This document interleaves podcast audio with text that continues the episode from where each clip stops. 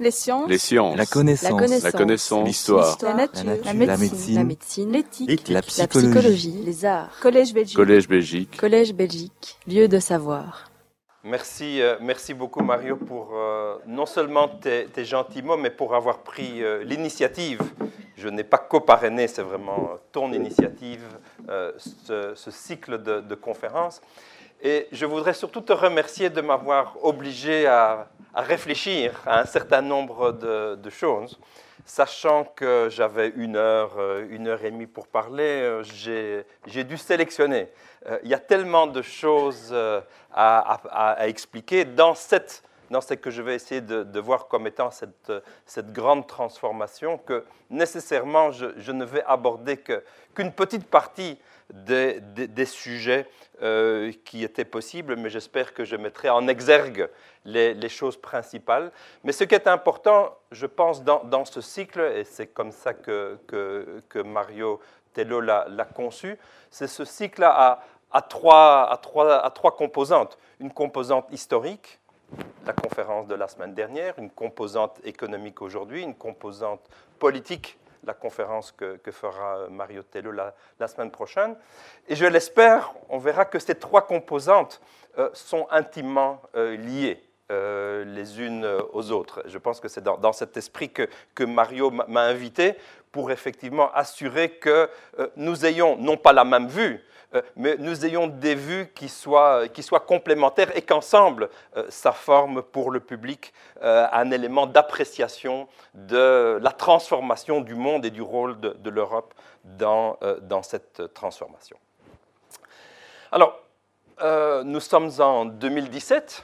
Ça veut dire qu'il y a exactement dix ans que commençait en fait la, euh, crise financière. Euh, on se rappelle, ou peut-être vous vous rappelez peut-être pas tous, que déjà au printemps euh, 2007 commencent euh, les, les- les- changements aux États-Unis, les agitations sur quelque chose dont la plupart d'entre nous n'avions pas entendu parler, les, les fameuses subprimes.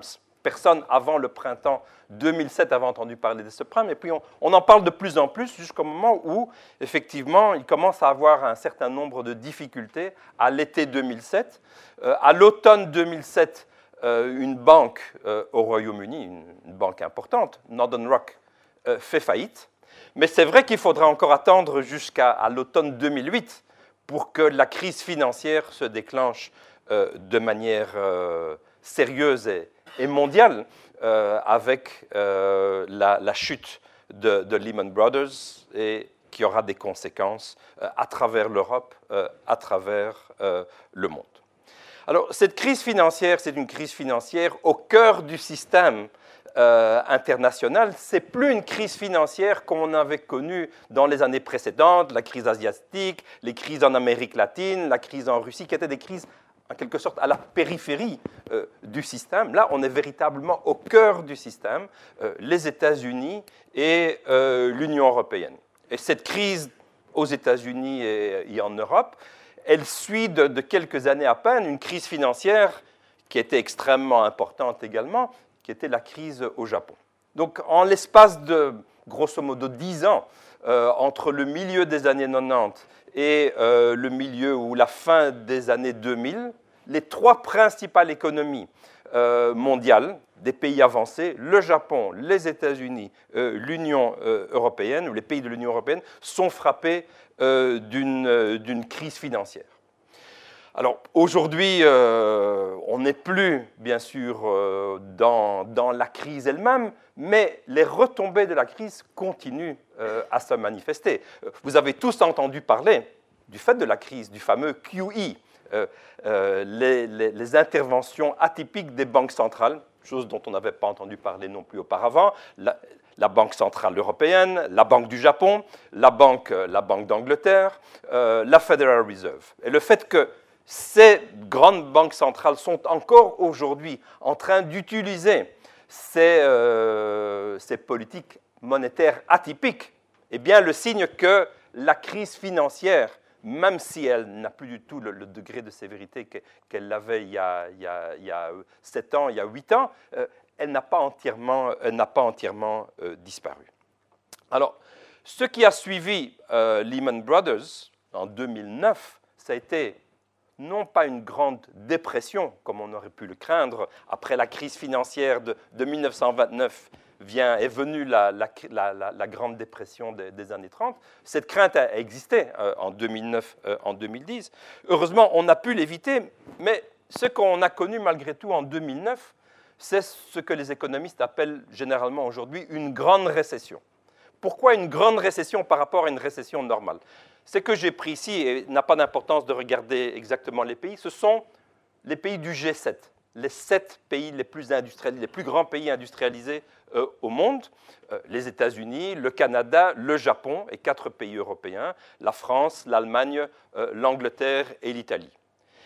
Et ce que j'ai pris ici, c'est le taux de croissance de ces sept économies, pas d'importance de regarder quelle, quelle couleur et quel pays, pendant la période qui va de 1980 à, 2000, à 2016. Ce que vous voyez, ce sont des taux de croissance. Vous voyez que les économies, elles, montent, elles baissent, etc. Et il y a eu, voilà ici en, au début des années 80, il y a une récession dans un certain nombre de pays.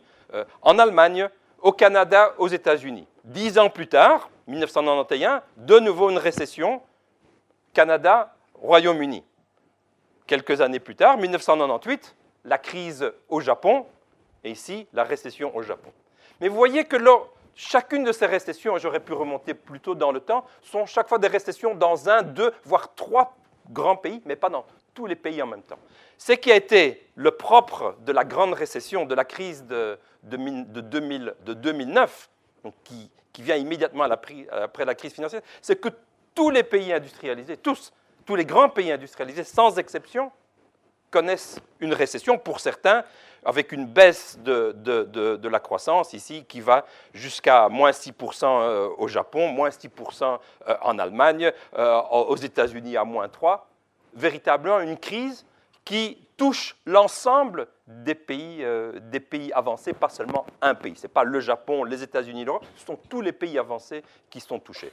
Et c'est la raison pour laquelle cette récession on, l'appelle aujourd'hui, c'est le, terme que, moi je vais utiliser aujourd'hui, la grande récession pour la distinguer des récessions habituelles que nous avions connues et que les économies euh, capitalistes connaissent de manière régulière, euh, tous les 10 ans, tous les 20 ans, un cycle pour différentes, différentes raisons. Une crise financière, une crise de l'endettement, et les banques jouent euh, leur rôle, une crise de l'endettement, et puis une crise de l'endettement qui est une crise, je le répète, qui avait déjà eu lieu au Japon, mais qui, euh, en 2008, atteint véritablement le cœur du système économique international. Alors, en même temps que, les pays avancés euh, subissaient une ou des crises financières nécessitant des interventions monétaires et des interventions politiques sans précédent depuis la Deuxième Guerre mondiale pour éviter une dépression comme la, dépression des années 30, interventions qui euh, ont, on l'a bien vu, accaparé euh, le capital politique de, nos dirigeants pendant de nombreuses années. On se souvient en particulier des, crises de la zone euro avec ces sommets l'un après l'autre, sommets de, la dernière chance, où nous étions très souvent euh, au bord presque de, la faillite, de la faillite économique, de la faillite financière, voire même de, la faillite politique.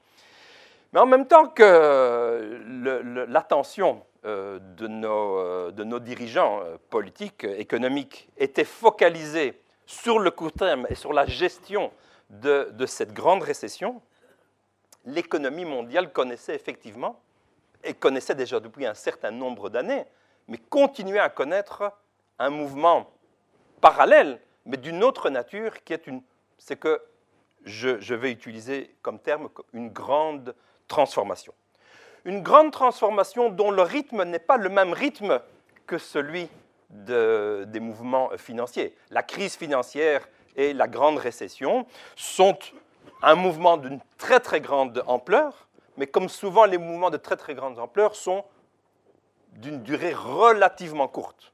Du moins, on l'espère. Il y a eu? Il y a eu des, chocs qui ont suivi. Il y a eu un grand choc euh, en 2009 et puis il y a eu dans certains pays euh, un, certain nombre d'autres chocs. Mais le grand choc a eu lieu euh, en 2009. On n'a pas répété ce type de situation. Si vous regardez ceci, voilà, vous voyez ici, il y a un grand pays, l'Italie, qui connaît d'autres.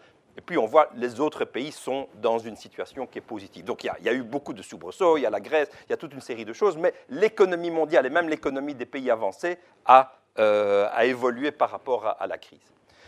Ce qui en même temps donc s'est passé, c'est cette grande transformation qui commence bien avant 2007, 2008, 2009, et qui va continuer, je pense, pendant, pendant très longtemps. Et donc un mouvement d'une ampleur euh, peut-être moins, moins fort euh, à court terme, mais sur le, long terme, sans doute, avec des conséquences euh, qui seront beaucoup plus durables et beaucoup plus profondes. Alors, cette grande transformation, on peut la définir de différentes manières, et je ne vais pas donner une, définition, mais elle a certainement plusieurs, plusieurs facettes, et toutes ces facettes sont liées l'une à l'autre. Et la manière dont moi je veux résumer euh, cette, grande transformation, c'est avec un terme, mais je vais rapidement dire que ce terme, en fait, il cache toute une série de choses. Le terme que je vais utiliser, c'est le terme de mondialisation ou globalisation. Mais c'est clair que ça signifie beaucoup de choses. Je pense qu'il y, a trois facteurs qui, sont, qui caractérisent bien, euh, ensemble, euh, qui caractérisent bien cette grande transformation. le premier, c'est euh, le déclin relatif des pays avancés euh, au profit ben, des pays qui sont euh, moins avancés, c'est-à-dire les pays, les pays émergents et les pays en voie de développement. Ça, c'est un aspect. Deuxième aspect des choses, c'est la révolution technologique des technologies de l'information, hein, ce qu'on appelle aujourd'hui la, la digitisation. Euh, qui est une phase euh, supplémentaire dans, dans, ce phénomène qui dure déjà, déjà depuis, euh, depuis un moment. Je pense qu'il y a un troisième élément sur lequel souvent les, économistes ne mettent pas beaucoup, ne beaucoup l'accent, et qui est un phénomène lent mais extrêmement, extrêmement puissant, qui sont des changements démographiques.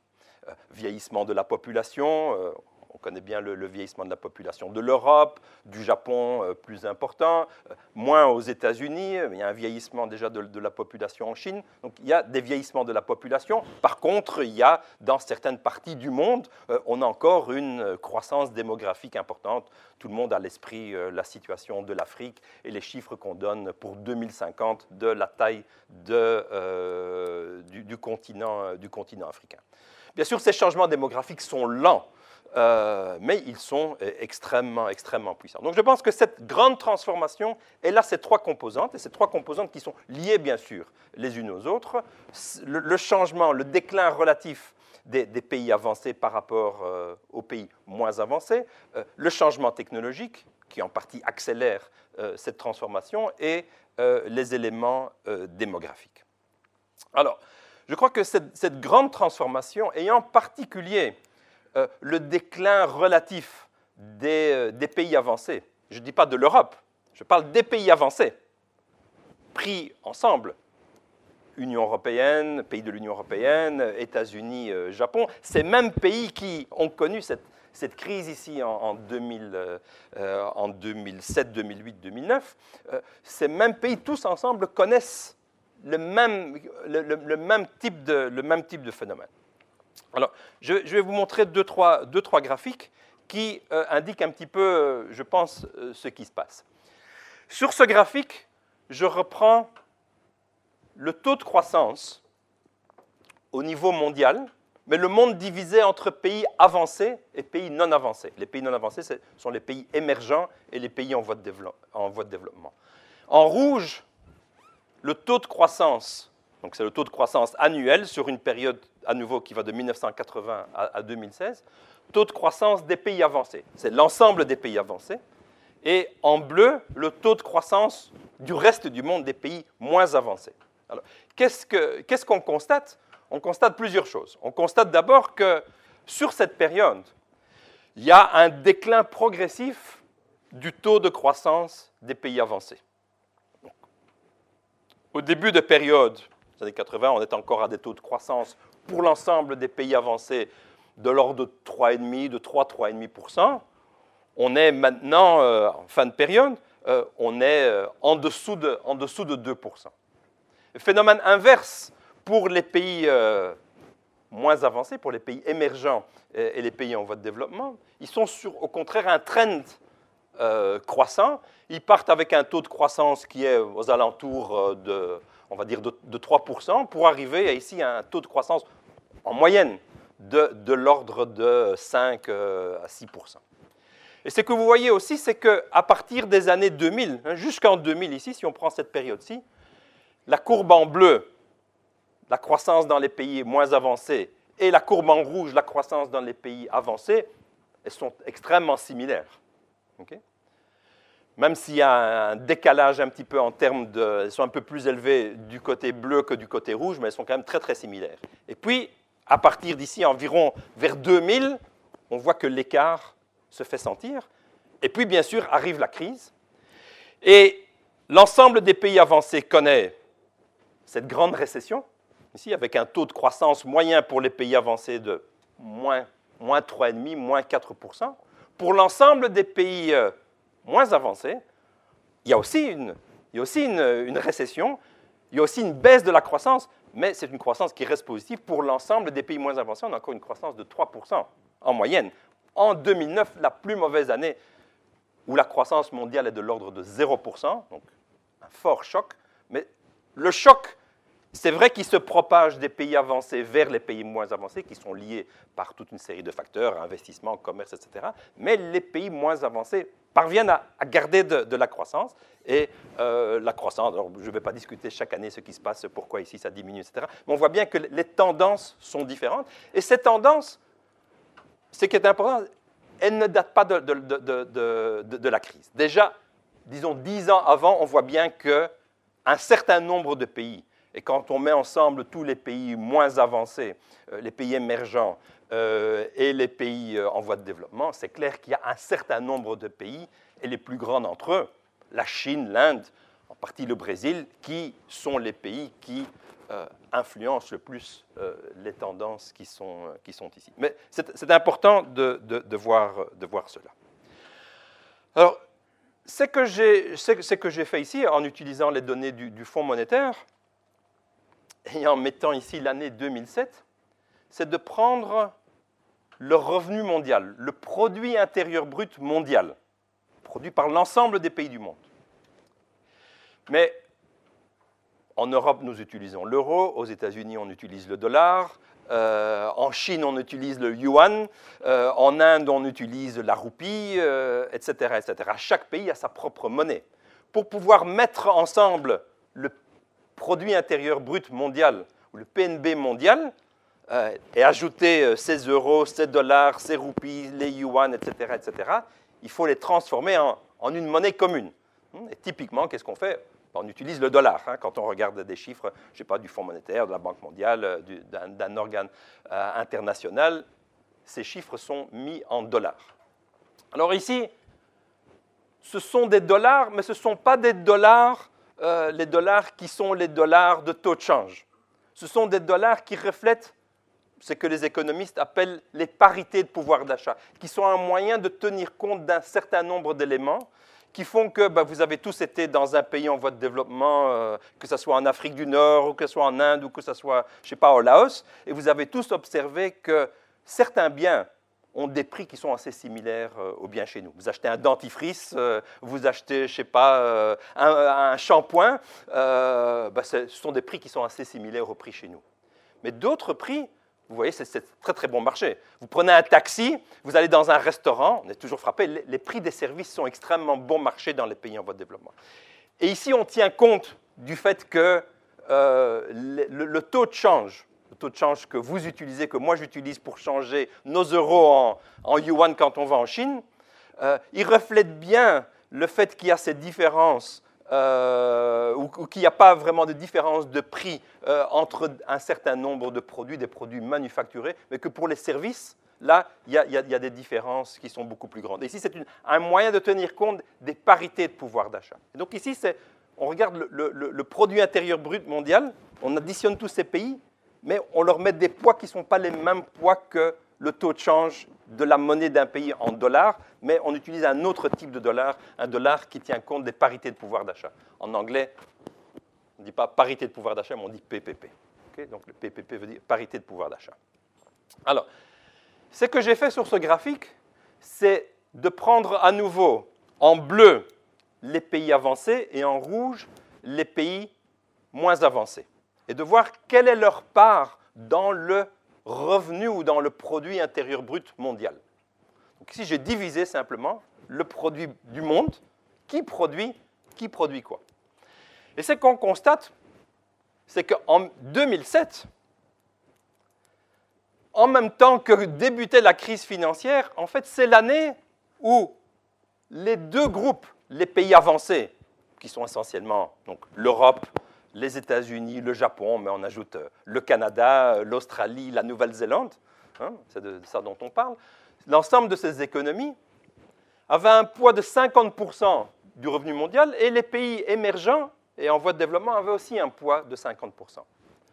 Mais si on regarde ici cette période qui est à nouveau, qui va à nouveau de 1980 à, 2000, ici j'utilise les projections du, Fonds monétaire qui vont jusqu'en 2021, euh, on voit qu'au début de cette période, 1980, euh, il n'y a, pas si, euh, a pas si longtemps, 1980, hein, la plupart d'entre nous étions nés déjà depuis un moment. Moi, j'avais 30 ans exactement en, 1900, en 1980. On voit qu'en 1980, les deux tiers du revenu mondial provient de la production des pays avancés.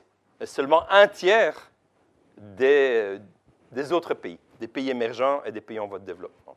Aujourd'hui, 2016, euh, on voit que les choses sont complètement renversées. On est déjà ici, pour l'ensemble des pays émergents, on approche les 60%. Et selon les, projections du Fonds monétaire, pour 2021, on aura dépassé, en termes de parité de pouvoir d'achat, on aura dépassé les 60% pour euh, les pays émergents, et les pays euh, avancés seront ici. Donc on aura été de 1980 à 2020, en 40 ans, on aura renversé complètement la vapeur. Les pays avancés qui faisaient à l'époque deux tiers et les pays moins avancés qui faisaient un tiers vont se trouver exactement dans la situation différente. Nous, l'ensemble des pays avancés, nous ferons environ un tiers de la production mondiale et les pays euh, émergents et les pays euh, en voie de développement ensemble feront environ, euh, environ deux tiers. Je dirais que ceci est un bon résumé de la grande transformation. Alors derrière cela, bien sûr, se cache tout un, tout un nombre de, facteurs, y compris bien sûr les changements technologiques qui euh, ont ajouté ceci, le, commerce, euh, les changements qui ont eu lieu, les changements politiques après 1989, la chute du mur de Berlin, euh, l'Union soviétique, la Russie, les changements politiques en Chine, en Inde, tout cela, disons, la libéralisation, les changements de régime politique, de régime économique, ensemble avec les changements technologiques. Cette période de mondialisation, hein, parce que c'est de ça qu'il s'est agi, une période de mondialisation en même temps, hein, je vous montrerai dans, un instant quelques chiffres pour voir que ça c'est la période euh, de forte mondialisation. Euh, cette période de mondialisation, après tout, euh, ben, nous avons tous étudié un peu d'histoire histoire économique et on sait bien qu'il y a eu une période du même type. entre 1870 et 1914, on a un phénomène assez similaire.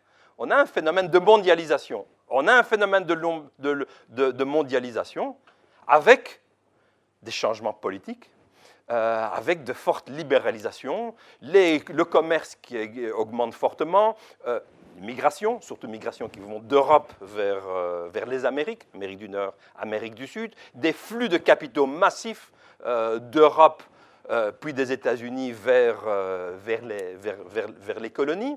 Hmm? Quelque chose du même type. Sauf qu'il y a une différence fondamentale entre les deux périodes de, mondialisation. Euh, nous, pays européens, je le montrerai dans, un instant, nous étions au cœur de la mondialisation 1870 à, 1900, à 1914. C'est la période des empires. C'est l'Empire français, c'est l'Empire euh, anglais, euh, l'Empire britannique, c'est l'Empire russe, euh, la Belgique avec ses colonies, les Pays-Bas, etc. Ce sont les pays européens qui sont le centre du monde et qui colonisent. et c'est une mondialisation, comme on l'a appelé, certains l'ont appelé, d'échange inégal. On n'est plus du tout dans, le genre dans ce, type de situation. Ici, c'est une mondialisation où les changements qui ont lieu depuis 20 ans depuis 25 ans, ils sont mus non pas par euh, euh, le centre mais mus par des changements qui ont lieu dans ce qu'on appelait la périphérie. En Chine, en Inde, hmm, ce sont eux qui sont les acteurs principaux de cette, cette transformation. Alors, euh, j'ai pris ici, euh, pour donner une idée des choses, avec les, mêmes données, j'ai pris trois pays euh, qui sont l'Union européenne, en bleu, l'Union européenne à 28, 1980-2021. On n'était pas à 28, bien sûr, en 1980, et nous ne serons pas 28 en, en 2021. Euh, mais disons, pour prendre le même groupe de pays, plutôt que de changer la composition de l'Union européenne, qui n'a fait que changer, bien sûr, à travers cette période, en prenant le même groupe, les 28 pays, on voit que en 1980, l'Union européenne, à 28, si elle avait existé, elle représentait environ 30% euh, du PIB mondial. Les États-Unis, euh, environ 22%. La Chine, ici en vert, elle était ici tout en bas, en 1980. En 1980, elle est à 2%, 3%. Donc les États-Unis en rouge, l'Union européenne euh, en bleu. Quelle est la situation aujourd'hui? Tous les trois, à nouveau mesurés en parité de pouvoir d'achat, tous les trois, nous sommes à peu près de la même taille, euh, un peu plus de, 15% de euh, l'économie mondiale. Et bien sûr, on voit que les tendances sont la Chine continue à monter, l'Union européenne, euh, sans même parler du Brexit, et les États-Unis sur une pente décroissante. Ce sont des parts relatives, bien sûr, puisque tous ces pays s'ajoutent à 100%. Si certains augmentent, fatalement, d'autres euh, diminuent. Ça ne veut pas dire que notre revenu doit nécessairement diminuer, mais ça veut dire que notre poids relatif par rapport à d'autres diminue. Alors, c'est une situation euh, très, euh, très, très différente, bien sûr, de ce qu'on avait connu depuis la, Deuxième Guerre mondiale. Au lendemain de, la Deuxième Guerre mondiale, environ euh, jusqu'à encore, disons, 1960, l'Union européenne, et on le voit d'ailleurs ici, encore même en 80, ici, vous voyez que l'Union européenne et c'est l'Union européenne à 28, l'Union européenne à 28 et les États-Unis font plus de 50% du PIB mondial. Si on prend même l'Union européenne, ou disons l'Europe occidentale, plutôt que prendre, disons, l'Union européenne, si on regarde ça en, disons, en 1950, 5 euh, ans, ans après la guerre, euh, l'économie, on va dire, transatlantique, Europe occidentale et euh, États-Unis, nous étions à peu près à, à 60% du revenu mondial. on voit qu'aujourd'hui, on est tombé à grosso modo 30%. Euh, Donc euh, un, changement. Et le changement vient du fait que d'autres pays ont réussi leur développement, certains plus, d'autres moins. Bien sûr, parmi les pays émergents et les pays en voie de développement que je mets ensemble, au sein de, ce groupe, euh, il y a de grandes différences entre la Chine, l'Inde et un certain nombre de pays africains. Donc moi, je ne vais pas rentrer dans, la boîte noire du développement, mais c'est vrai que la Chine évidemment, est le, géant euh, à côté maintenant de, l'Union européenne et euh, des États-Unis. Donc ce qui est important ici de, retenir, c'est que grosso modo, en taille d'économie, aujourd'hui, la Chine, l'Union européenne et les États-Unis sont environ de, la même taille, mais qu'il n'y a pas si longtemps, la Chine était quasi, quasi inexistante. On voit que le phénomène ici, encore en 1990, ils ne sont pas à 5%. Euh, c'est à ce moment-là vraiment que, les choses décollent en Chine, et puis ça va euh, extrêmement rapidement, et fatalement, euh, ça baisse ailleurs. Alors, est-ce qu'il faut être surpris? Si on prend une perspective historique, est-ce qu'on doit être surpris par ça? Moi, Je dirais non, on ne doit pas être tellement surpris. On sait que la Chine, en taille de population, c'est la plus grande population mondiale, bientôt dépassée est-ce que ce sera dans 20 ans, dans 30 ans, mais disons par, par l'Inde euh, mais euh, disons, la Chine et l'Inde euh, sont en termes de population les, les, deux plus grands pays au monde. Alors, leurs revenus, hein, nous sommes en Europe, nous sommes dans l'Union à 28, nous sommes 500 millions. Hmm, nous sommes 500 millions. aux États-Unis, ils sont 330 millions. En Chine, ils sont 1 milliard 300 millions. Donc 1 milliard 300 millions de Chinois font leur revenu de 330 millions d'Américains et de 500 millions d'Européens.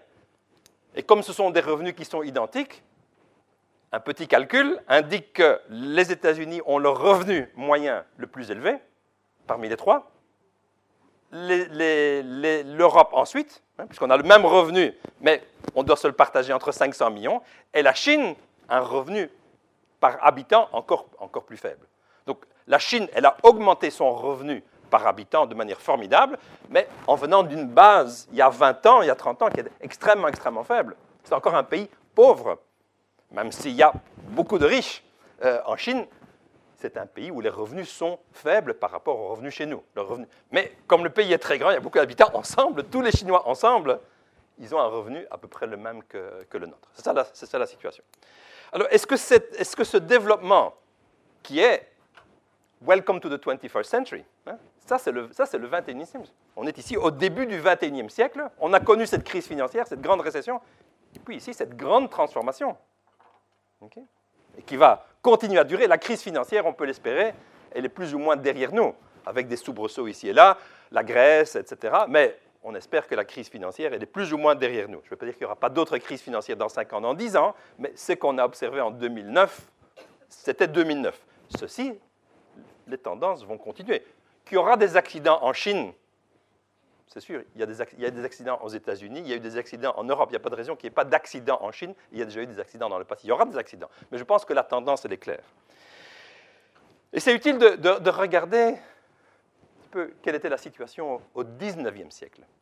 Avant le XXe siècle. Avant le XXe siècle, qui était encore, en dépit du fait que nous, pays européens, nous nous soyons autodétruits euh, deux fois, euh, en 1914-18 et en, 1939-45, euh, si on prend ici trois années, 1820, 1870 et 1900, disons le, le, le 19e siècle, j'ai repris les mêmes trois pays et la part dans le produit intérieur brut mondial.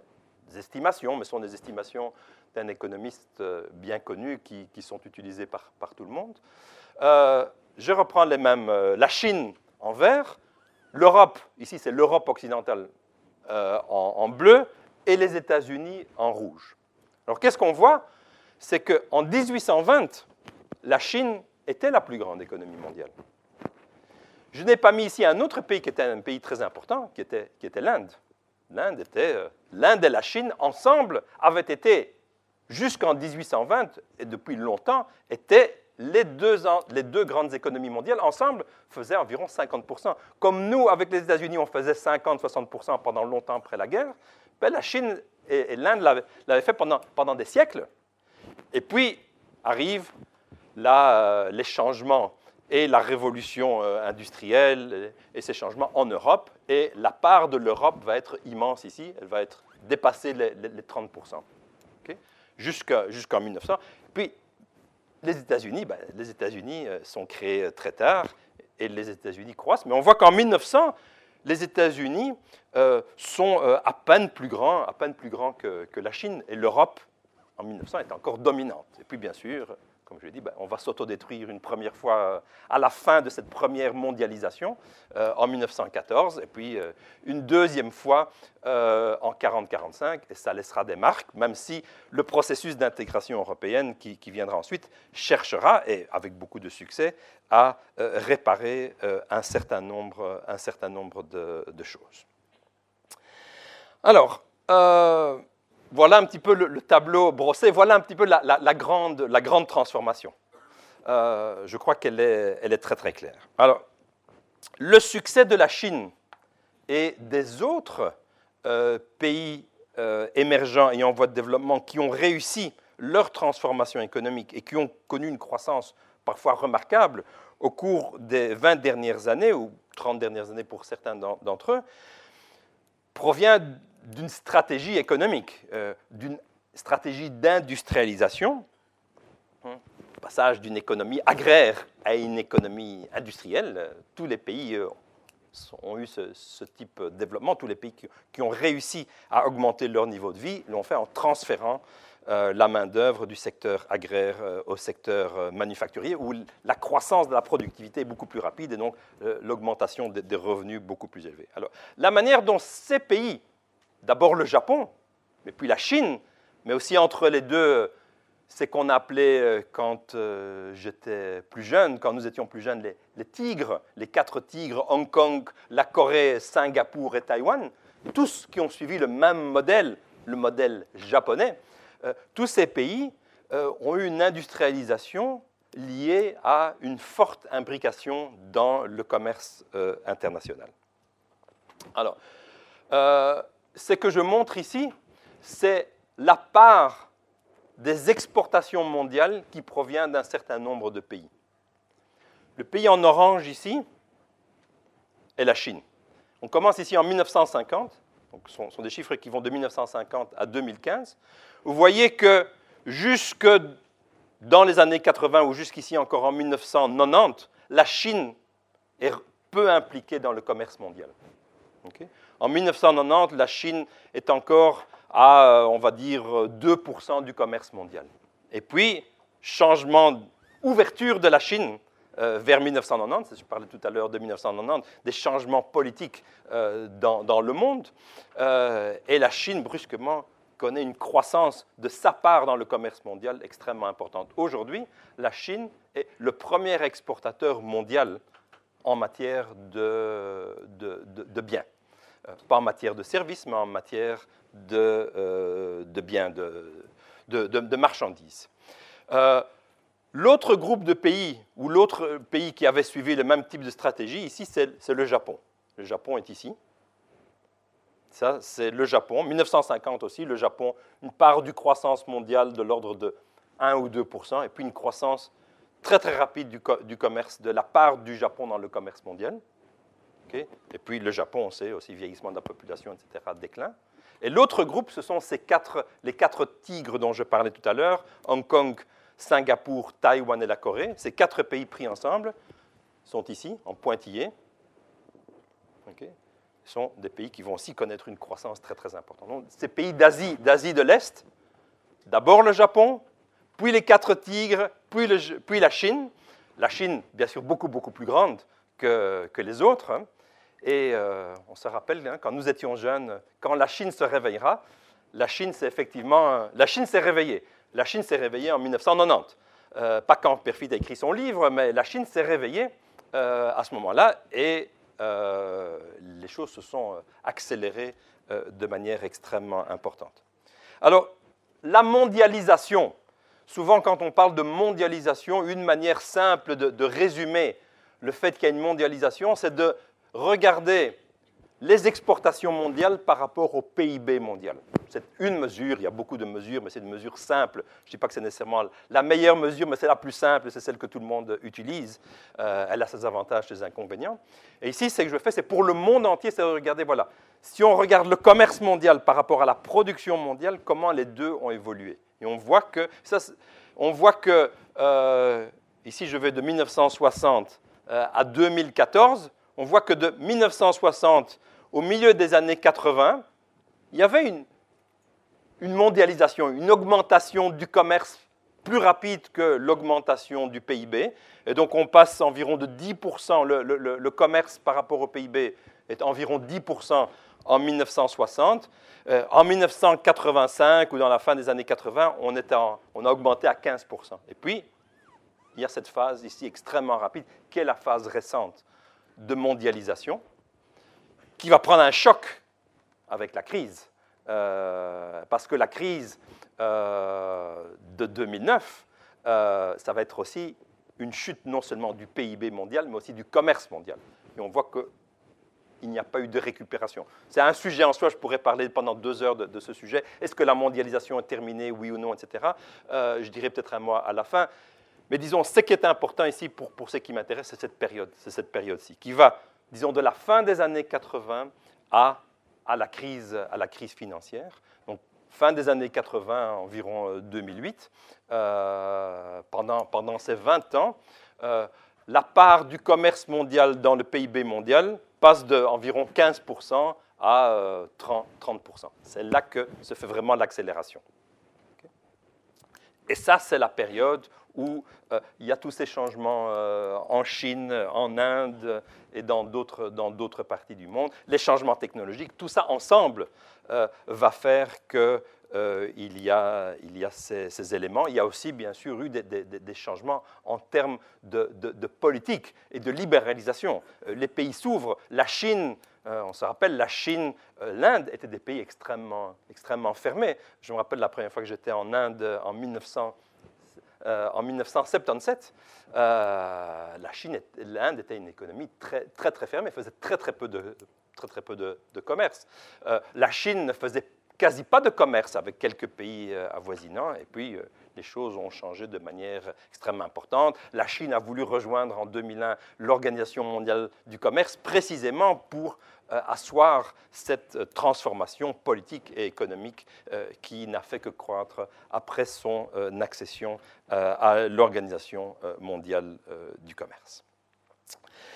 Alors, je crois que, voilà, maintenant nous sommes, je crois que j'ai campé le décor. Et le décor, c'était de voir à la fin des années 2000 ce choc très très brutal que j'ai appelé la grande récession, qui touche les pays avancés, euh, et moins, je ne dis pas pas du tout, mais beaucoup moins les pays euh, moins avancés, et en même temps euh, cette accélération de, la grande, transformation.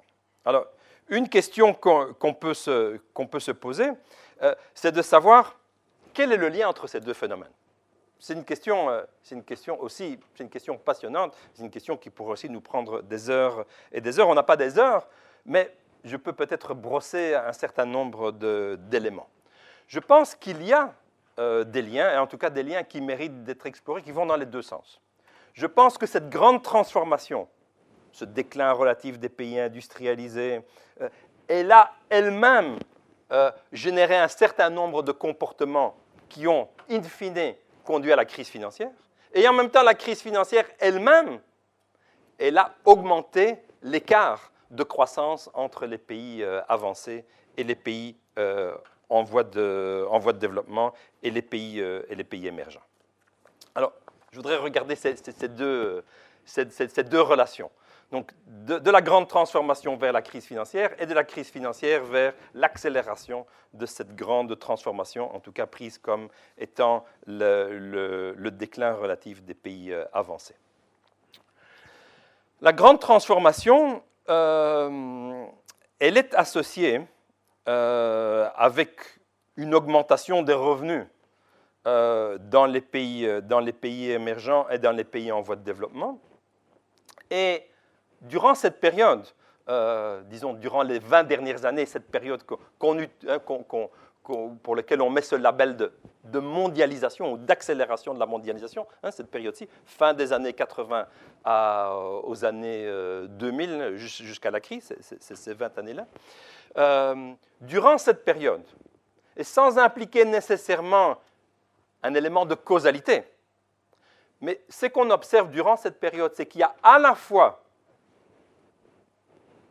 globalisation, mondialisation. Il y a aussi des changements technologiques très très importants, technologie de l'information, accélération du, progrès technique.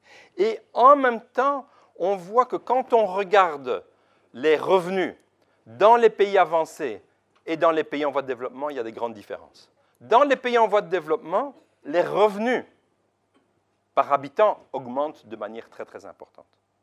Les pays en voie de développement ou les pays émergents, et la Chine en tête à nouveau, sont capables, par leur processus d'industrialisation, à travers le commerce, à travers un certain nombre de choses, sont capables, en venant d'une base très faible, de niveau de revenus très faible, d'augmenter très rapidement, durant ces 20 ans, leurs revenus. Sauf dans un certain nombre de pays, disons tout en bas de, tout en bas de l'échelle. Les pays les plus pauvres ne s'en sortent pas très bien mais la plupart des pays en voie de développement, des pays émergents, connaissent une forte croissance du revenu. La situation est différente dans les pays avancés. Euh, en Europe, euh, au Japon et surtout aux États-Unis. Là, qu'est-ce qu'on observe? C'est une stagnation des revenus pour la plupart de nos concitoyens. Les classes moyennes connaissent pas un déclin, mais connaissent une stagnation de leurs revenus. Certains euh, sont peut-être même tombent dans des, situations de, pauvreté plus grandes, mais ce qu'il y a surtout, c'est que tout en haut de l'échelle, hmm, les fameux 1% dont on a beaucoup parlé depuis 10 euh, ans, eux voient leurs revenus augmenter, euh, augmenter fortement. Donc il y a chez nous une stagnation du revenu de la plupart des, niveaux de revenus, on va dire des classes moyennes, avec une augmentation des revenus pour les plus riches.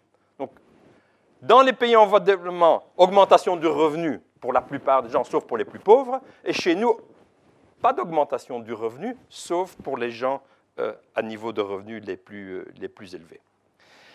Et ça, ça a donné lieu à cette fameuse courbe que vous avez peut-être vue, euh, qui a été décrite comme la trompe d'éléphant. Alors, c'est une courbe assez, compliquée à comprendre. Je vais m'attarder deux minutes à comprendre, à, expliquer cette courbe. Qui, est, qui, est, due à un économiste bien célèbre, qui était un économiste qui était à l'époque à, la Banque mondiale, qui s'appelle Branko euh, Milanovic. Et qu'est-ce qu'on fait ici?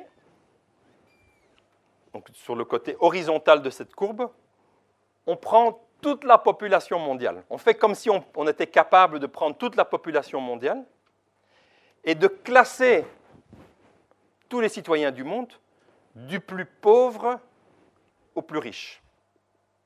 Maintenant, le citoyen, les citoyens les plus pauvres du monde, ils ne sont pas chez nous, ils sont dans les pays en voie de développement. Donc si je regarde ici, bah, ce sont surtout des Africains qui sont ici en bas. Et si je regarde les citoyens les plus riches, ce sont surtout les Américains, les fameux 1%. si je prends tout le monde, et si j'étais capable vraiment, chose qu'on n'est pas tout à fait capable de faire, de prendre chaque citoyen, je ne connais pas le revenu individuel de chaque citoyen, mais on a des données pour différents pays sur la distribution des revenus, et c'est en utilisant cela qu'on compte. Donc on fait comme si on était capable d'aller du plus pauvre au plus riche. Et puis je regarde pour chacun d'entre eux comment son revenu a évolué dans la période, cette période de mondialisation la plus rapide, de 1988 à 2008. Et qu'est-ce qu'on voit ici? C'est que les gens qui étaient tout en bas de l'échelle, ben, ils n'ont pas eu beaucoup d'augmentation du revenu. Ici, on voit l'augmentation du revenu, il était environ de 15% sur la période. Là où le revenu a augmenté très très fort, c'est ce qu'on a appelé, ici, ce qui est appelé ici, c'est les classes moyennes chinoises. Et vous voyez qu'ici, tout ça, tout ça, ce sont essentiellement des gens dans des pays en voie de développement. Ce sont les gens, disons, ici, les 20% les plus pauvres, les 40% les plus pauvres, tout ça sont des gens dans des pays en voie de développement. Euh, même chez nous, les plus pauvres sont pas parmi les plus pauvres du monde, fatalement. Les plus pauvres du monde sont dans les pays, euh, dans les pays en voie de développement ou dans les pays émergents. Mais on voit qu'ici, l'augmentation des revenus, même déjà à partir d'ici, disons, 5%, ils ont augmenté de 40% du revenu, les 5% les plus pauvres. Et puis, quand on est ici, disons ici, on est à 50%, la personne qui est environ au milieu de la distribution, c'est sans doute un Chinois. Là, ils ont eu une augmentation de revenus très importante. Et puis, si on prend les gens qui sont ici à 80%, donc quand j'ai classé les gens du plus riche au plus pauvre, à 80% ici, on est ici dans les classes moyennes dans nos pays, aux États-Unis ou en Europe. Ce sont nos classes moyennes qui sont ici. Eux n'ont pas eu d'augmentation du revenu. Et puis les tout derniers, les gens qui sont tout en haut, tout en haut, ça ce sont les gens riches chez nous, ou les gens super riches en Europe, au Japon, aux États-Unis, les fameux 1%. Eux, ils ont eu aussi une augmentation du revenu très élevée. Donc, d'où cette courbe qui va en croissant jusqu'ici. Donc, dans les pays en voie de développement, typiquement, il y a eu cette croissance, et surtout ici au milieu. Dans les classes moyennes ici, qui sont les classes moyennes, il y a certains qui ont eu une augmentation du revenu, mais d'autres n'ont pas eu d'augmentation du revenu, et puis à nouveau ceci.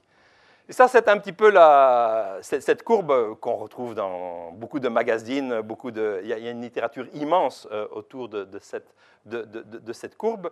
Elle explique un petit peu ce qui s'est passé dans cette période. Maintenant, est-ce qu'il y a un lien entre la mondialisation et ceci? Ça, c'est quels sont les mécanismes par lesquels ceci s'est passé? Est-ce que c'est le changement technologique? Est-ce que c'est la mondialisation? Est-ce que c'est toute une série de facteurs qui ensemble ont... Mais je dirais, ceci aussi, c'est la grande transformation. La grande transformation, c'est le fait que, oui, finalement, pas comme quand nous étions plus jeunes, où on disait les pays en voie de développement, c'est sans espoir, ils ont, une, ils ont une croissance démographique telle, ils ne vont jamais se développer. Quand j'étais jeune, c'est ça qu'on nous apprenait. Les pays en voie de développement, jusqu'au jour où ils vont résoudre leurs problèmes démographiques, ils ne vont jamais arriver à, s'industrialiser. Puis on voit qu'il y a eu cette grande transformation, et cette grande transformation, ce sont tous ces gens qui ont augmenté. Mais en même temps, est-ce qu'il y a un lien entre les deux? Pas nécessairement. Mais il y a eu, il y a eu cette situation. Et ça, c'est bien sûr le malaise des classes moyennes chez nous et aux États-Unis. Trump et toutes, toutes ces choses-là, c'est lié à ce genre de situation. Et en termes relatifs, bien sûr que les gens qui sont ici sont beaucoup plus riches que les gens qui sont là. Ici, ce sont des augmentations de revenus. Augmentation. Et rappelez-vous que ces gens, ils, viennent avec des revenus faibles. Donc le Chinois de classe moyenne qui a augmenté, il est encore beaucoup, beaucoup plus pauvre que nos classes moyennes, que vous et moi. Mais mon revenu pendant 20 ans, ben, il n'a pas, pas, beaucoup bougé, le vôtre non plus. le revenu de cette personne en Chine a fortement augmenté. Je me rappelle la première fois que j'étais en, Chine en 1990. Euh, la Chine aujourd'hui et la Chine en 1990, ben, quand on observe à Pékin, ben, on voit le niveau de vie des gens a changé de manière euh, incroyable. Donc en changement, il y a eu des changements incroyables. Chez nous, on le vit comme, les gens le vivent comme une stagnation. Et puis, bien sûr, est venue la crise financière. Et puis est venue la crise financière, on a aidé les banques, etc. Et tout ça, ensemble, ça fait euh, un ensemble assez, euh, assez délicat. Alors, est-ce que ça, ça a pu avoir joué un rôle dans la crise financière Peut-être oui, peut-être. Je vais mettre ça comme une hypothèse. Parce que ce qu'on voit, c'est que, en même temps qu'il y a eu euh, cette transformation que je viens de décrire, il y a aussi dans tous nos pays, et ici je prends la période qui va de 1975 à 2015, je regarde l'emploi manufacturier, la part de l'emploi manufacturier. Donc on voit que au milieu des années 70, voilà les États-Unis, ici, en bleu foncé, les États-Unis, ils avaient encore plus de 20% de l'emploi total qui était l'emploi manufacturier. Détroit, la Pennsylvanie, Ohio, hein, les fameux États qui ont voté euh, Trump, qui votaient typiquement démocrates et qui ont voté Trump, ben ces États, tous ensemble, le secteur industrialisé aux États-Unis, faisaient encore plus de 20% de l'emploi. Aujourd'hui, on est à moins de 10%. Mais ce qu'a connu les États-Unis, ce qu'ont connu les États-Unis durant cette période, de déclin de l'emploi industriel, pas de la production industrielle. La production industrielle n'a pas diminué aux États-Unis. La production industrielle n'a pas diminué véritablement en Europe, sauf à cause de, la crise. Mais disons de manière tendancielle, il n'y a pas eu de déclin de la production industrielle. Ce qu'il y a eu, c'est un déclin très très fort de l'emploi industriel. Partout. Euh, que ce soit en Italie, où c'est encore élevé, euh, en Allemagne, euh, au Japon, en France, ici en vert, ou en Angleterre en bleu, partout il y a un fort déclin de, l'emploi manufacturier. Donc il y a aussi une transformation immense de nos économies, d'économies où le secteur manufacturier est important ou des secteurs où le secteur manufacturier représente maintenant euh, une part très faible de l'emploi, même si la production s'est maintenue. Et donc tous ces emplois et tous ces types d'emplois qui étaient surtout des emplois masculins d'un certain type, ces emplois ont fortement disparu. Est-ce qu'ils ont disparu en partie dû à la concurrence des pays émergents des pays en voie de développement En partie. Ils ont surtout diminué du fait du progrès technologique, de robots et de toute une série de choses. Les deux. Hmm? Euh, il n'y a pas beaucoup de concurrence en Europe euh, ou aux États-Unis avec les automobiles qui proviennent euh, de, Chine. Il n'y en a quasi pas. Donc pourquoi est-ce qu'on produit plus de voitures aujourd'hui qu'en 1975, mais avec peu de gens donc ça, c'est plutôt le progrès technologique. Mais bon, le commerce a sans doute joué euh, une partie aussi. Donc ça, ça fait aussi une très très grande transformation dans la structure de, production. Alors une hypothèse, c'est que face au déclin et cette grande transformation, des choses qui se passent dans les pays avancés, la politique a été une politique de la politique publique a été une politique où le crédit a été plus aisé. le crédit pour les États, et on voit que l'endettement public a fortement augmenté, surtout en, Europe déjà avant la crise, mais l'endettement privé a fortement augmenté. Et donc, il n'est pas impossible, beaucoup de gens travaillent sur cette question, de voir quel est le lien exactement, il n'est pas impossible que face aux, euh, difficultés, qui étaient déjà des difficultés euh, avant la crise, euh, liées à cette grande transformation, euh, disons, la financiarisation de l'économie, on a laissé la financiarisation augmenter, on, a eu des, standards plus, laxistes pour l'octroi de, de, crédit, et qu'en fin de compte, ça a conduit à la crise financière, à la fois aux États-Unis et en Europe. Parce qu'on parle toujours des subprimes américains, nous avons eu nos, subprimes chez nous. Euh, nos subprimes, il s'appelle Grèce, il s'appelle Portugal, il s'appelle Irlande, il s'appelle Espagne. Euh, c'était nos subprimes, c'était les prêts euh, à des pays où clairement il y allait avoir des, problèmes un jour, un jour ou l'autre. Donc, crise financière, donc on peut imaginer que la grande transformation, elle a joué un rôle pour entraîner la crise financière par des changements de politique de crédit. En même temps, il y a eu sans doute le phénomène euh, dans un sens opposé. la crise financière qui a touché le, cœur de, l'économie mondiale, l'Europe euh, et les États-Unis et le Japon, c'est clair qu'elle a euh, eu des conséquences. Euh, elle a augmenté les dettes publiques encore plus, elle a sans doute fait baisser la capacité de production, le chômage a fortement augmenté, à tel point que vous avez aussi certainement tous entendu parler de cette expression stagnation séculaire. Est-ce que nous sommes dans une période de stagnation séculaire? Personne ne parlait de cela avant la grande récession. Depuis la grande récession, on se pose la question de savoir si, est-ce que de manière durable, nous sommes rentrés dans une période de croissance faible? Et vous avez vu que la croissance s'était déjà euh, fortement euh, ralentie euh, auparavant. Donc voilà, je pense qu'il y a un lien qui va, dans, les deux sens et qui est un lien qui mérite euh, euh, qu'on s'y intéresse. Maintenant, reste malgré tout une question, euh, je vais juste peut-être indiquer ceci parce que c'est un, point important. je disais que,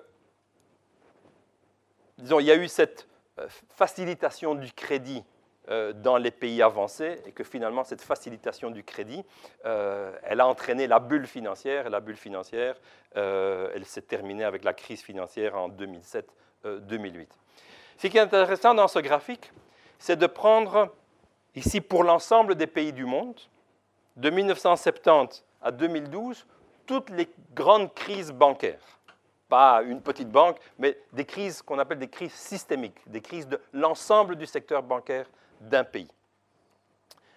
ici, ce qu'on met dans ce graphique, c'est pour chaque année, chaque barre représente le nombre de crises, le nombre de pays qui ont connu une crise systémique au cours de chacune des années, de 1970 à 2012. Les trois couleurs sont utilisées ici. Les pays avancés sont les pays ici en, mauve. Euh, les pays en voie de développement et les pays émergents sont en bleu. Et puis ils ont mis ici en jaune ce qu'ils appellent les pays en transition, disons en transition entre communisme et, euh, capitalisme. Alors qu'est-ce qu'on voit? Ben, Il y a une couleur qui domine pendant toute la période, c'est ce que je disais au début, ce sont les pays émergents et les pays en voie de développement.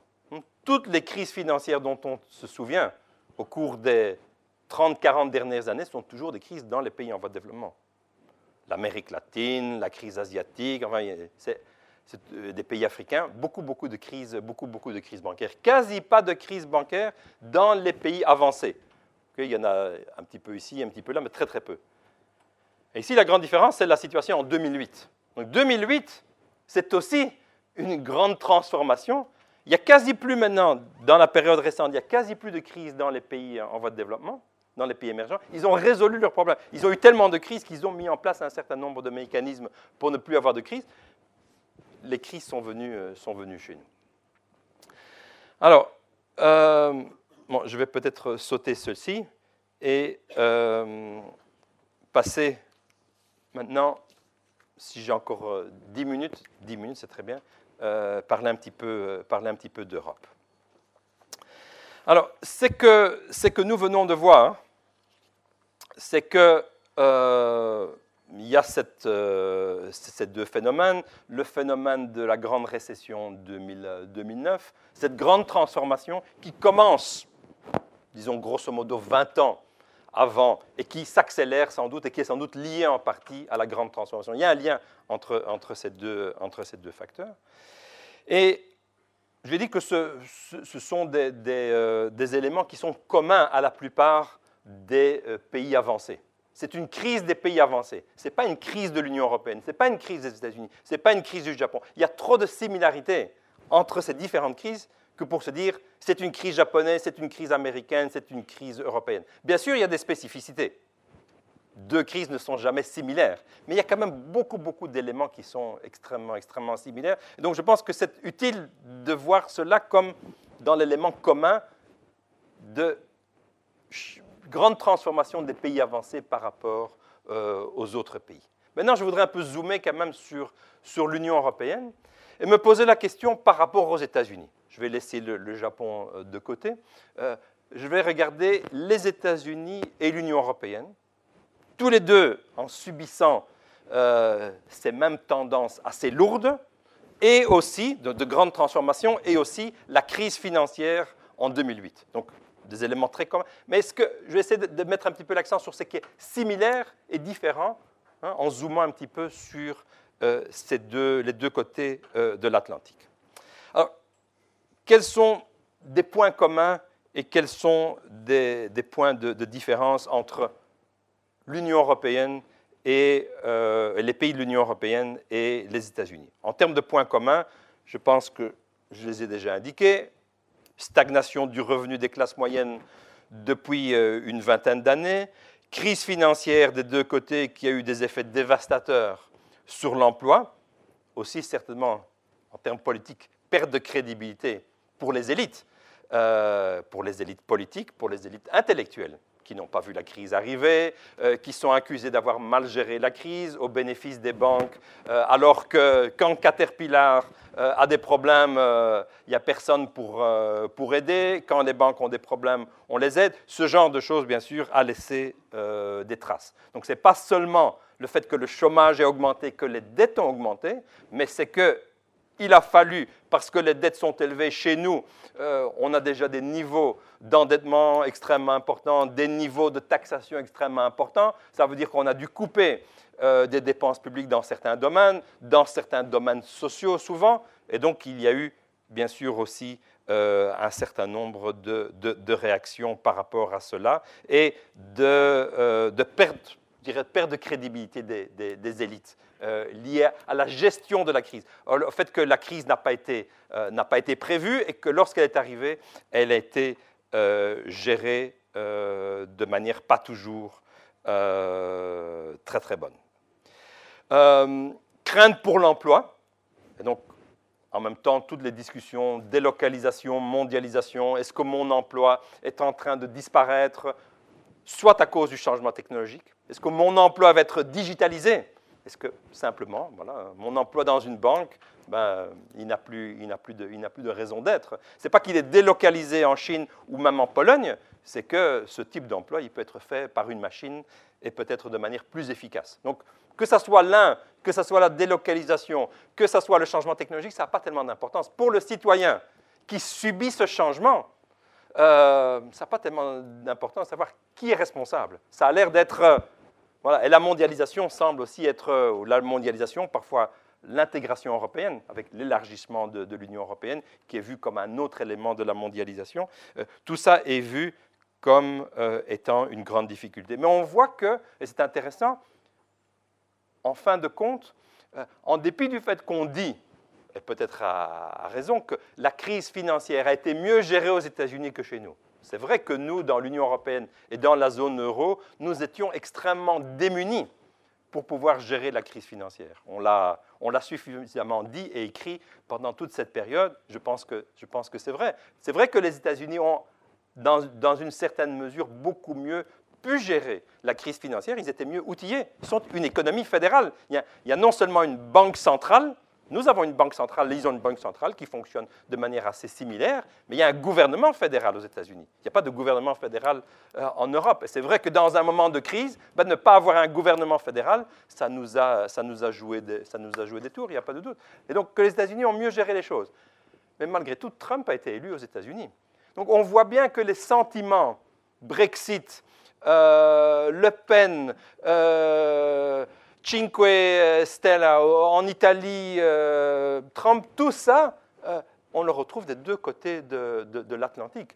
Ce n'est pas seulement dans la zone euro et parce qu'on a mal géré la crise financière qu'on le retrouve. Ce n'est pas seulement ce phénomène de court terme, c'est cette grande transformation et cette inquiétude et à nouveau, cette inquiétude qui a comme nom mondialisation, même si mondialisation n'est jamais qu'une des facettes de l'affaire, et peut-être que l'autre facette, le changement technologique, est plus important. Mais tout ça est mis ensemble, et je, le comprends, et fait qu'il y a euh, des pertes de repères de, citoyens, pertes d'identité, et euh, tout ça, bien sûr, entraîne euh, les réactions politiques que nous connaissons tous les jours et dont nous observerons les résultats aux Pays-Bas demain. Donc, oui, en fin de compte, beaucoup de, similitudes hein, entre les deux côtés de l'Atlantique.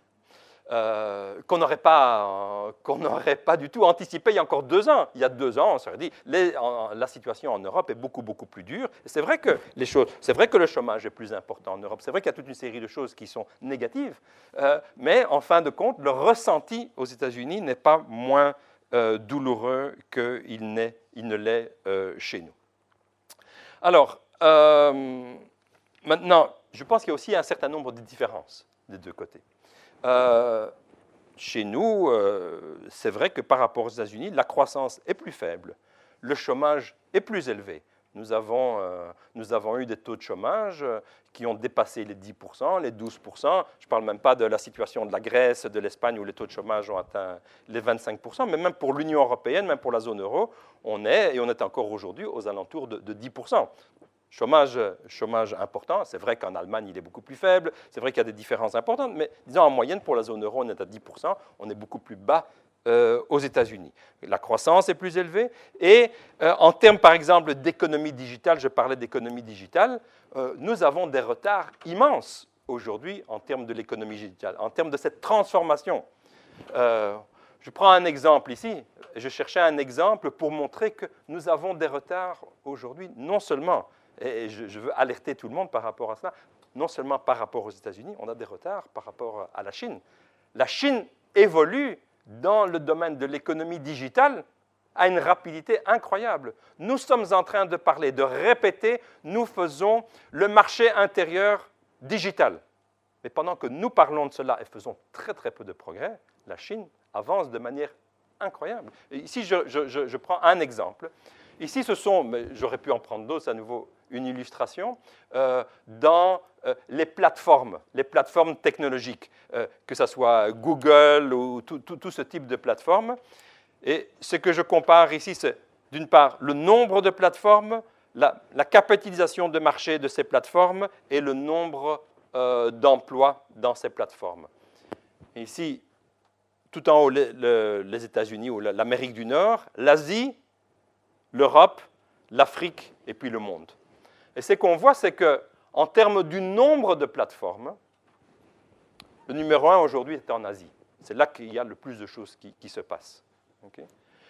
en termes de capitalisation boursière, ce sont encore les États-Unis qui sont en premier lieu. Les grandes, euh, les grandes firmes, euh, les Google et autres, sont euh, encore dominants, même si tout le monde a entendu parler d'Alibaba en Chine et vous entendrez parler d'Alibaba beaucoup plus dans les mois et dans les années euh, à venir.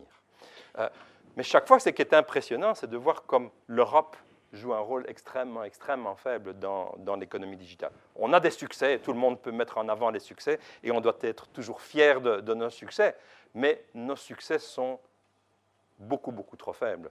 Donc on est dans un domaine qui est un domaine aussi de transformation euh, technologique, et l'Europe euh, en dépit d'efforts euh, importants, euh, l'Europe reste à la traîne. En nombre de plateformes, 27 plateformes en Europe, 64 aux États-Unis, 82 en Asie. En termes de capitalisation boursière, 3 000 milliards pour les États-Unis, 930 milliards pour l'Asie, 180 milliards pour l'Europe. Et en termes d'emplois, 820 millions d'emplois 820 000 emplois aux États-Unis, 350 en Asie et 100 en, Europe. C'est des millions, je m'excuse, pas, pas des, milliers. Donc, maintenant, la force de l'Europe, la force de l'Europe, euh, dont on peut rester fier, ce sont nos modèles, nos modèles sociaux. Euh, nous avons, et nous sommes fiers de cela, nous avons une distribution des revenus en Europe qui est de loin meilleure que la distribution des revenus qu'aux États-Unis. J'ai repris ici, par exemple, l'indice de Gini, qui est un, indicateur de, la distribution des revenus. Plus cet indice est élevé, moins bonne est la distribution des revenus. J'ai pris ici quatre pays, euh, la Suède et la Belgique. La Belgique en rouge, euh, la Suède en vert. Ici, tout en haut, en magenta, les, États-Unis et en bleu, le Royaume-Uni. Et ce qu'on voit, c'est que la Belgique et la Suède, on parle toujours de la Suède comme un pays qui a une excellente distribution des revenus, et c'est vrai, même s'il y a une petite détérioration euh, au cours des, 20 dernières années, la Belgique a une distribution des revenus aussi bonne que la distribution des revenus euh, en Suède. Et c'est la distribution des revenus après impôts et après transfert. Donc ce n'est pas la distribution des revenus telle que euh, nos salaires bruts, sur base de nos salaires bruts, c'est sur base de nos salaires nets après impôts et après, euh, disons, allocation. Euh, les, États-Unis et euh, le Royaume-Uni ont un niveau de, distribution des, revenus beaucoup moins, moins, moins, moins, positif. Disons, l'élément typique, disons, les, les pays anglo-saxons moins bons que les pays du continent européen. Alors, en même temps, c'est vrai qu'il y a des différences extrêmement importantes euh, entre, euh, entre, pays européens. Euh, bon, nous sommes 28, ce n'est pas une surprise qu'il y a des différences entre la Pologne, la Belgique, la Grèce, la Finlande, c'est évident. mais je dirais que même entre les pays d'Europe occidentale, il y a des différences importantes. Et je, je pense qu'il est quand même utile de voir qu'il y a des pays européens, ce sont les pays scandinaves, qui ont réussi à allier à la fois dans cette grande transformation, qui ont réussi à participer de manière très active à cette grande transformation, qui sont, si on, regarde les pays où les niveaux d'innovation sont les plus importants en Europe, ce sont dans les pays scandinaves, que ce soit la Finlande, que ce soit le Danemark, euh, que ce soit la Suède. Donc ce sont des pays qui ont réussi à à la fois connaître une transformation économique importante, tout en maintenant des niveaux de distribution de revenus importants et avoir une croissance importante. Donc il semble avoir pu combiner des éléments, disons, typiquement européens, hmm, de distribution des revenus, avec des éléments qui sont plutôt des éléments qu'on associe avec les pays anglo-saxons, qui est l'innovation euh, et la croissance élevée. Donc il, y a, il semble qu'il y a euh, une formule, je ne dirais pas une formule magique, mais il semble qu'il y a une formule gagnante en quelque sorte, et qui est une formule européenne, qui est de combiner euh, les éléments dire, d'efficacité économique et euh, d'équité euh, économique. Alors, je pense que le débat, le véritable débat en Europe, et je vais m'arrêter euh, par cette réflexion, c'est celui-là. et c'est le débat qui est finalement posé de manière avec, le plus d'acuité en France, sur le type de société que nous voulons euh, et que nous pouvons euh, avoir. Euh, est-ce que nous voulons, face à cette grande transformation, est-ce que nous avons confiance dans notre futur?